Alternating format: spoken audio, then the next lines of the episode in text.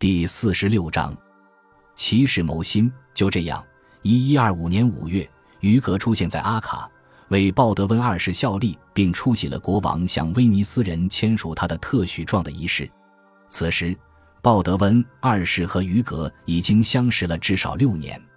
一因一百一十九年，当于格开始他的第一轮募资活动时，国王同意租借给他一套位于圣殿山阿克萨清真寺的房子。并将从耶路撒冷附近几座村庄的税赋和通行费中获得的收入赐予他。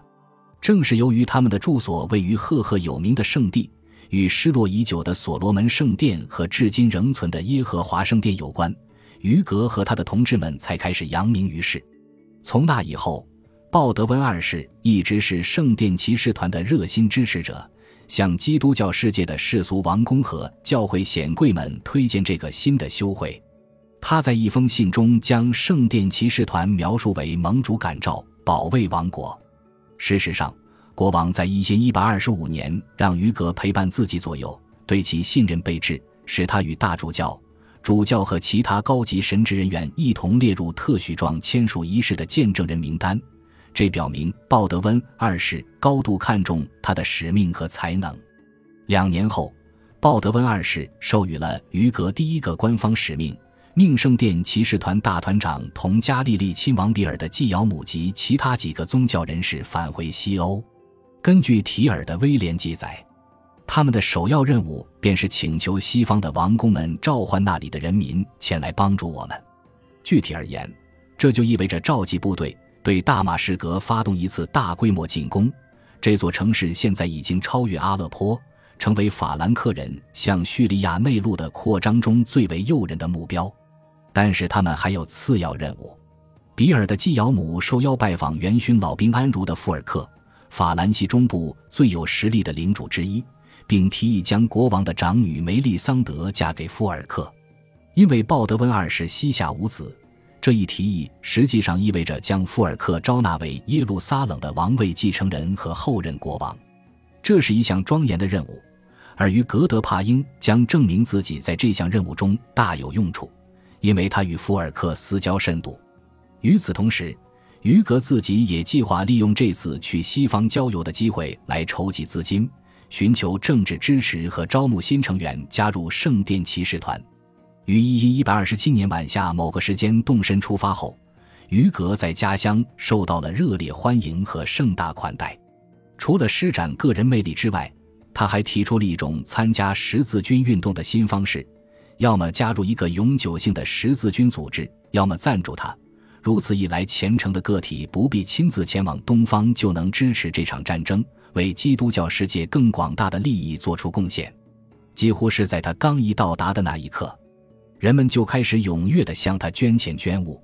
十月，布鲁瓦伯爵特奥巴尔德四世将普罗万附近的一座房屋和农田赠与圣殿骑士团。随后不久。佛兰德伯爵威廉克利托也宣布，圣殿骑士团在其领地内得到的任何地产都享有免税权。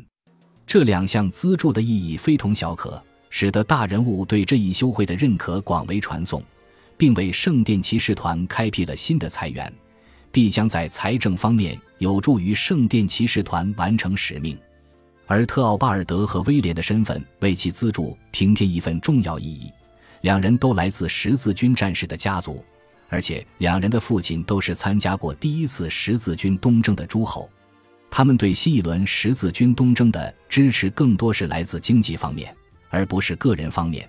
但于格德帕英很可能并不关心这个事实。他的目的是尽其所能地为十字军在东方的奋战争取支持。一一二八年四月，于格来到安茹的富尔克位于勒芒的宫廷。在过去的年代，这里可能是外人连看都不敢看一眼的危险之地。历代安茹伯爵都喜欢自夸为恶魔的后代。然而，比起他的一些祖先来说，富尔克伯爵远没有那么凶恶。马上就要过四十岁生日的富尔克被提尔的威廉形容为红光满面，但温柔、和蔼、善良、富有同情心。富尔克唯一真正的个人缺点是他极其健忘。而且从来都记不起别人的面相，有时甚至连自己仆人的名字都会忘掉。富尔克是否立刻认出于格德帕英，史书并无记载。但当圣殿骑士团大团长于一千一百二十八年春来到他的面前时，他们正在重叙旧情。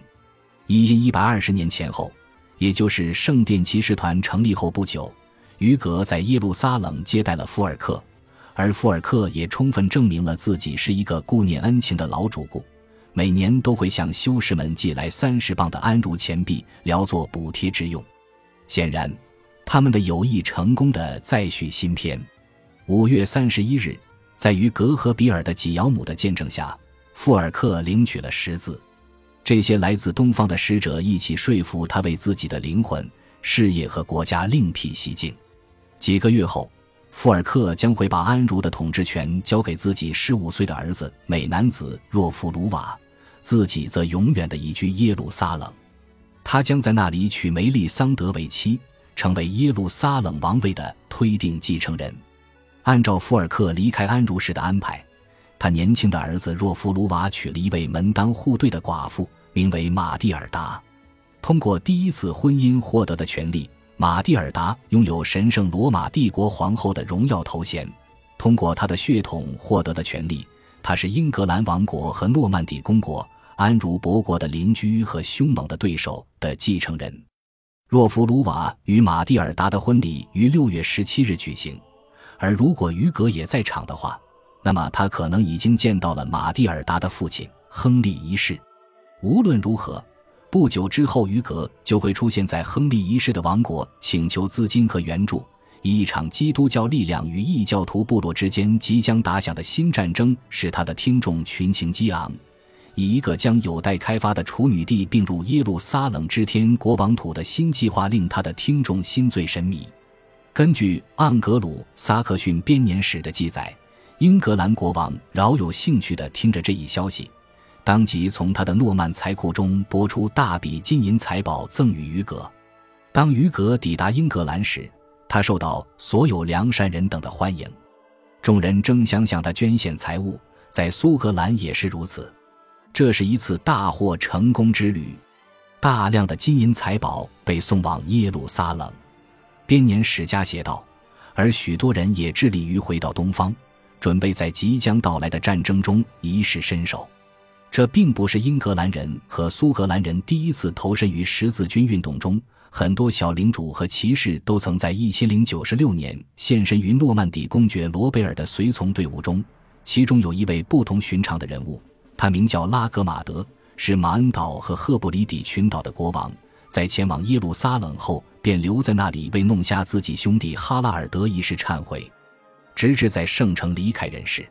尽管如此，这仍是一个盛况空前的狂热时期。前往人数之多，他们或是与同行，或是在他之后尤胜第一次十字军东征之时。编年史家如此写道。而于格所激发出的活力，并不局限于不列颠群岛。从佛兰德到阿维尼翁，于格在其所到之处都设法募集志愿者和资金。